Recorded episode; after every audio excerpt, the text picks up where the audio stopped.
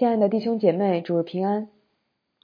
今天我们读的这段经文只有短短的四节，在这四节中，耶稣几乎全是以比喻的语言来总结他前面的教导，并且呼召人们继续做出积极回应他的人生选择。那耶稣用的是什么比喻呢？他主要是以灯来比喻。耶稣那个时代，灯主要就是蜡烛或者油灯，需要被点着。所以耶稣首先讲了人们如何点灯，以及灯用来照明的功用。但是接着，耶稣就从日常的范畴转到了属灵生命里的光明和黑暗。在这个范畴内，眼睛作为接收光的官能，同时被耶稣用来比作身上的灯。在圣经里，我们经常会看到作者将身体的官能用来揭示我们内心的光景或内在生命的状态。比如，在希伯来语中，“听”和“顺服”是同一个词。大卫在诗篇四十篇六节中说道：“祭物和礼物你不喜悦，你已经开通我的耳朵；翻祭和赎罪祭非你所要。”这里。开通耳朵，指的就是人准备好聆听和遵行上帝的话。雅各书里，作者又用舌头来指代人口中所出的话语，说它能污秽全身，也能把生命的轮子点起来，并且是从地狱里点着的。那么，当耶稣说“你眼睛就是身上的灯”，他又是在指什么呢？求神的灵亲自开启我们每个人的心，并且指教我们遵行他的话。我们先来低头祷告。慈爱的天父，感谢你今天再一次召聚我们，你的众儿女到你的面前来，一同敬拜，一同聆听你的话语。虽然我们依然分处各处，虽然我们依然不能够全然自由的来敬拜你。但是感谢你保守我们直到如今，并且不断以你的话语来赐给我们亮光，指引我们脚前的路。我们恳求你继续来开启我们的心，并且指教我们的心，好让我们听了你的话就能够去遵行。将下面的时间恭敬的交在你的手中，求你与我们同在。奉主耶稣基督的名求，阿门。三十三节说，没有人点灯放在地印子里或是斗底下，总是放在灯台上，使进来的人得见亮光。现在我们所生活的城市，晚上到处灯火通明，家里的光源有壁灯、角灯、射灯、地灯。有时候开个灯是为了营造氛围，未必是照亮的。小朋友们可能还会在自己的被窝里或帐篷里偷偷摸摸攥着手机，或者点个手电筒啥的，那更不能搞得太亮了。但耶稣那个时候不一样，刚才说了，那个时候是用火源做灯，就得堂堂正正放在台面上，而且到了晚上，那是唯一的光源，点起灯来就是为了照亮的。那么。这里耶稣说的点灯和亮光是指什么呢？我们先来看一下上下文。如果把路加福音十一章二十七节到我们今天所读的三十六节放在一起来看的话，我们会看到一条一脉相承的线索。当听到的人群中有人试图夸赞耶稣的母亲有福，因为她是身体上与耶稣至近至亲的。耶稣回应说：“是，却还不如听上帝之道而遵守的人有福。”当有人亲眼看见耶稣将一个叫人哑巴的鬼从人身上赶出去后，又向他求从天上来的神迹，耶稣回答说：“约拿怎样为尼尼微人成了神迹，人子要为这世代的人成了神迹。”不可思议的是。南方的女王巴巴的奔着所罗门来，要听他的智慧话。邪恶如亚述帝都尼尼微人，听了约拿不情不愿、敷衍了事的一日游传道，也都披麻蒙灰悔改了。而耶稣那个时代的人，眼见着比所罗门更有智慧的耶稣在他们中间医病、赶鬼、行各样的神迹，日复一日的听着比约拿更有能力的耶稣亲口对他们讲论天国的道，却竟然不悔改，不转向上帝。这个世代的人面对着上帝的儿子，看却看不见，听却听不进，是他们的眼睛出问题了吗？还是他们的耳朵出问题了呢？都不是，是他们的心出了问题，蒙了脂油。这样一对比，就看出这个世代人心的刚硬悖逆。难怪尼尼微人要起来定这个世代的罪。他们想从宗亲社会的人际关系上找依靠，耶稣却把他们拉回上帝的道。他们想通过看神迹。得着宗教情节上的满足，耶稣还是把他们拉回上帝的道。而这个世代的邪恶，恰恰在于他们灵魂的失丧和堕落，让他们属灵的眼睛瞎了，属灵的耳朵聋了，因此他们看不见上帝，也回应不了上帝，生命就全然落在罪的黑暗中了。所以，耶稣在这个段落的教导中反复强调的就是：你们要听上帝的话语，并且照着去做，而这就是人生命的光了。让我们一起来重温一下《约翰福音》的开篇：“太初有道，道与神同在，道就是神。这道太初与神同在，万物是借着他造的。”凡被造的，没有一样不是借着他造的。生命在他里头，这生命就是人的光。后面又说，那光是真光，照亮一切生在世上的人。而耶稣和他的门徒走遍各城各乡，传神国的道，就好比是把灯放在灯台上，使就近的人。都看见了那真光。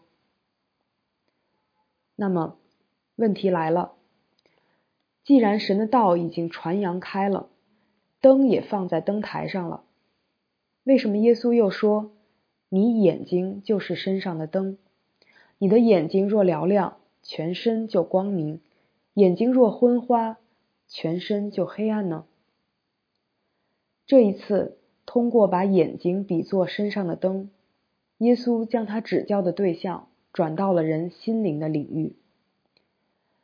在物理学上，光是指人的眼睛可以看见的一系列电磁波，所到之处，黑暗无可遁形。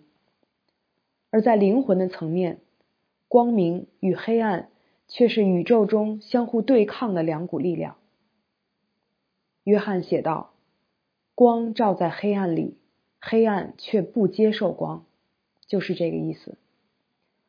所以，那真光若要照进人的灵魂里，就要看人心灵的眼睛是否愿意打开，是否愿意对焦到那真光上面，好让心灵之光照射进来。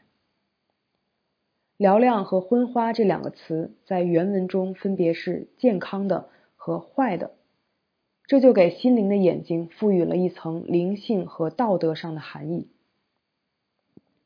眼睛若对焦到那真光上，就会以健康属灵的方式看待事物，做出合宜智慧的选择；眼睛若不对焦到那真光上，则会以邪恶的心看待事物，做出败坏愚蠢的选择。圣经里有一个特别典型的关于老眼昏花的例子：世师时期末年，老祭司以利的两个儿子是恶人。不认识上帝，藐视上帝吩咐百姓为了敬拜而献上的祭物，而以利尊重自己的儿子，过于尊重上帝，被神人预言全家遭祸。当上帝呼召年轻的萨摩尔起来侍奉他，那一段的记叙就用了类似的语言来描述以利的灵性。当那些日子，耶和华的言语稀少，不常有漠视。一日，以利睡卧在自己的地方，他眼目昏花，看不分明。上帝的灯在上帝耶和华殿内约柜那里还没有熄灭。这两句话清楚地描述出世师末期上帝百姓属灵光景的黑暗。上帝没有将他的话语启示出来，他的仆人也眼目昏花。然而，盼望在于，虽然那个时候生命之光微弱，但是上帝的灯依旧没有熄灭。等到萨摩尔长大之后，耶和华与他同在，使他所说的话一句都不落空。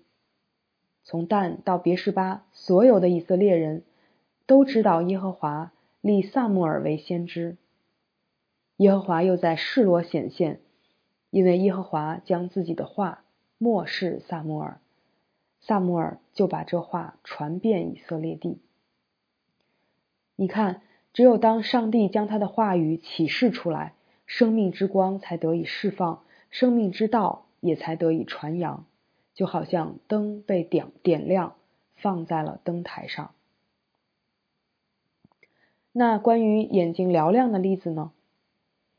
当逼迫教会的扫罗在大马士革的路上遇见复活的主从天上发光，四面照着他，就扑倒在地。等他起来的时候，睁开眼睛，却啥也看不见了。三天之后，亚拿尼亚来见扫罗，按手在他身上说：“兄弟扫罗。”在你来的路上，向你显现的主就是耶稣，打发我来，叫你能看见，又被圣灵充满。扫罗的眼睛上好像有鳞立刻掉下来，他就能看见，于是起来受了洗，吃过饭，就见就健壮了。主耶稣让扫罗经历身体上的眼睛看不见，好让他知道。若要认识在十字架上受死复活的耶稣基督，必须得让主开启他心中的眼睛，好让整个生命被翻转。日后，保罗深知耶稣在十字架上的救恩是眼睛未曾看见、耳朵未曾听见、人心也未曾想到的。他说：“只有上帝借着圣灵向我们显明了。”因为圣灵参透万事，就是上帝深奥的事也参透了。除了在人里头的灵，谁知道人的事？像这样，除了上帝的灵，也没有人知道上帝的事。我们所领受的，并不是世上的灵，乃是从上帝来的灵，叫我们能知道上帝开恩赐给我们的事。然而，属血气的人。不领会上帝圣灵的事，反倒以为愚拙，并且不能知道，因为这些事唯有属灵的人才能看透。属灵的人能看透万事，却没有一人能看透了他。谁曾知道主的心去教导他呢？但我们是有基督的心了。可见，耶稣说：“你眼睛就是身上的灯。”并不是说我们自己就可以发出亮光来，而是唯有当我们领受了上帝的灵，你 明白了上帝的道，我们的实心也被换成了上帝的心，这样我们心中的眼睛才能被上帝借着他儿子所启示出来的真光照明，从而嘹亮，整个人的思想、悟性、感觉、选择。也才能变得光明起来。反之，如果我们不寻求上帝的灵，不遵行上帝的道，也不贴近上帝的心，并且还在上帝之外去找寻别的满足，那么我们的眼睛就会昏花，整个人的思想、悟性、感觉、选择也会随之变得黑暗下去。回想一下你自己。什么时候眼睛嘹亮，什么时候眼睛昏花呢？根据大家普遍的经验，春节通常是我们弟兄姐妹比较容易眼睛昏花的时候，对不对？因为那段时间我们或主动或被动的沉浸在酒池肉林，跟周遭不信的人、不信的世界交好，很难真正的安静下来亲近上帝。再就是当你沉迷于某一件事情的时候，比如打游戏，比如挣钱。比如购物，比如一定要取得一定一定的名次和成绩等等。当你不断的定睛在那些事情上，那些事情就开始成为你的执念，甚至偶像。你的眼睛就开始昏花，你的心智和悟性也慢慢会受到影响。而再过一段时间，整个人都变得不好了。那我们该怎么办呢？耶稣说：“所以你要醒察，恐怕你里头的光或者黑暗了。”换句话说，就是当心，别让你里头的灯熄灭了。旧约时期，上帝让以色列人在会幕里点灯，对摩西说：“要吩咐以色列人。”把那未点灯捣成的青橄榄油拿来给你，使灯常常点着。在会幕中法柜的幔子外，亚伦从晚上到早晨，必在耶和华面前经理这灯。这要做你们世世代代永远的定力。他要在耶和华面前常收拾金金灯台上的灯。与这几节相呼应的。是箴言里说的：“你要保守你心，胜过保守一切，因为一生的果效是由心发出。”前者照看的是象征着上帝那永不熄灭的真光的灯；后者保守呵护的，则是带出一个人一生所成就的生命之源头。为了使会幕里的灯常常点着。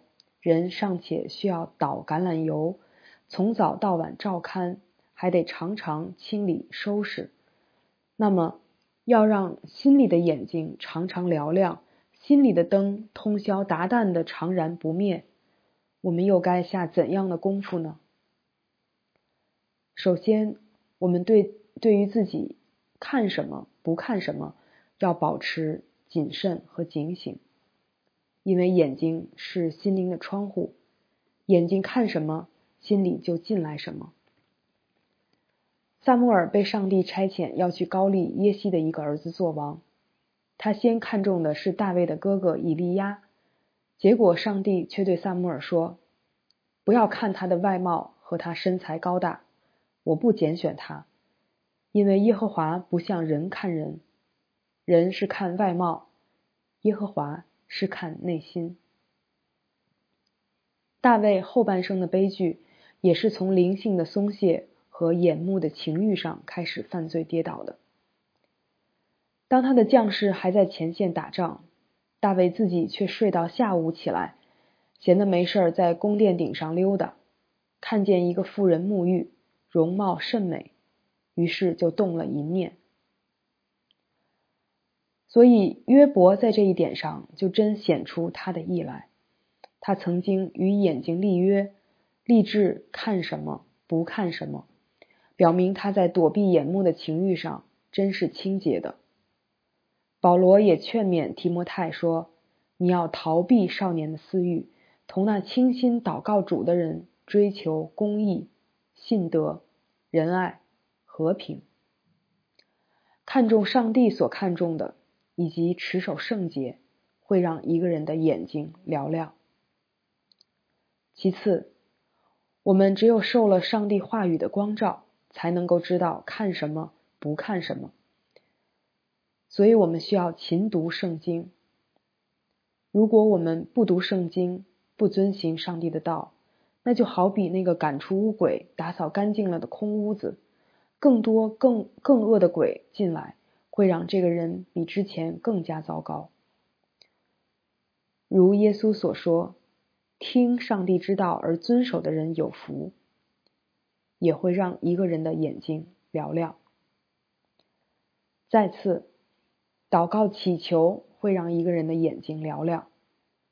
保罗为以弗所的圣徒祷告，求我们主耶稣基督的上帝荣耀的父，将那赐人智慧和启示的灵赏给你们，使你们真知道他，并且照明你们心中的眼睛。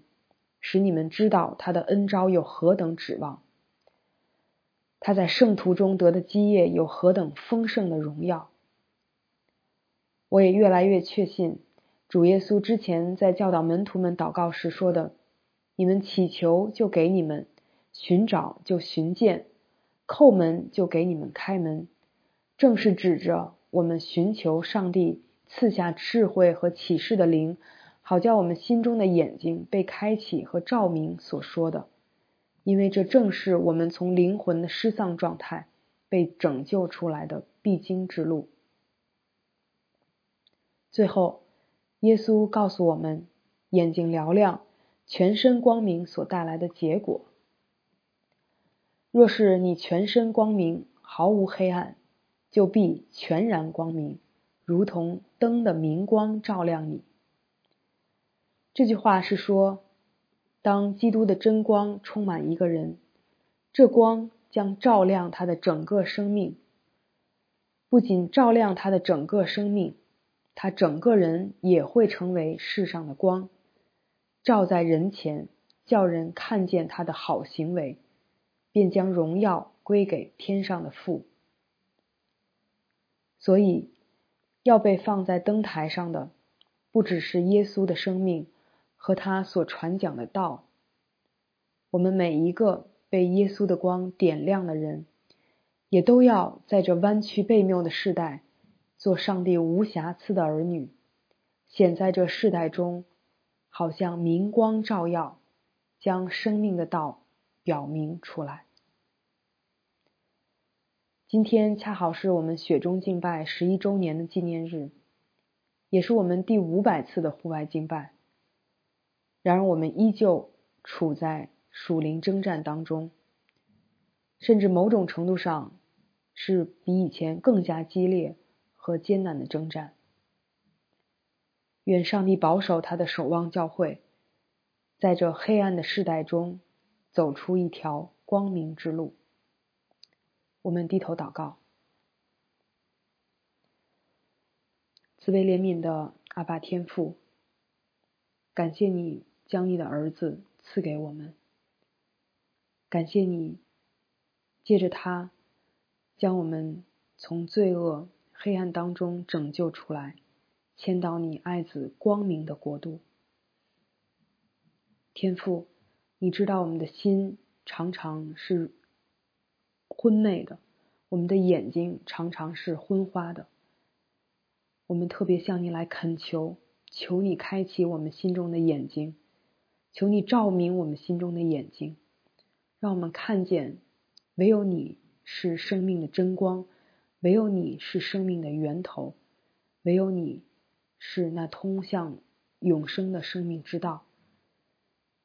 愿你保守我们的心，使我们常常能够回转向你，也使我们常常被你的话语所提醒，好让我们能够精心的看顾我们心中的眼睛，使它常常的。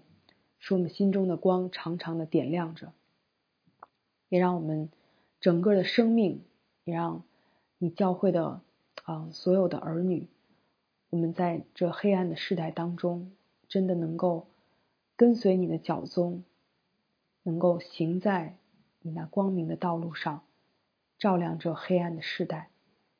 愿你保守你教会在这世代的光明的见证，听我们的祷告。奉主耶稣基督的名求，阿门。